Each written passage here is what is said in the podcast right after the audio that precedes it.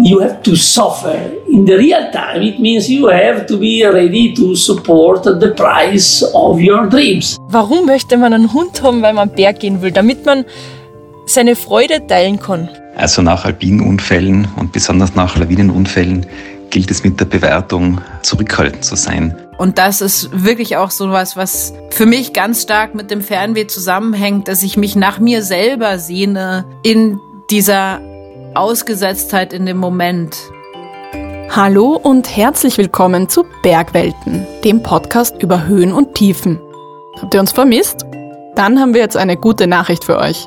Am 15. Dezember startet nämlich die zweite Staffel unseres Podcasts und wie auch schon im Sommer dreht sich alles um die großen Fragen des Lebens und natürlich ums Draußensein.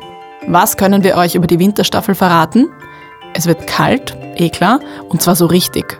Es wird tierisch, es wird einsam und es wird ernst. Wir werden uns mit Lawinen beschäftigen und mit Shitstorms. Wir werden davon erzählen, wieso Frauen beim Freeriden manchmal lieber unter sich bleiben und was man in diesem besonderen Winter gegen das zehrende Fernweh tun kann.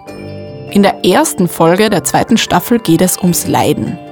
Der italienische Extrembergsteiger Simone Moro hat sich einen Namen damit gemacht, die höchsten Berge der Welt im Winter zu besteigen, doppelt extrem sozusagen.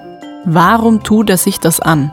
Wenn ihr das auch wissen wollt, abonniert doch den Bergwelten Podcast, wo auch immer ihr eure Podcasts hört, und seid nächsten Dienstag, den 15. Dezember, die Ersten, die es herausfinden.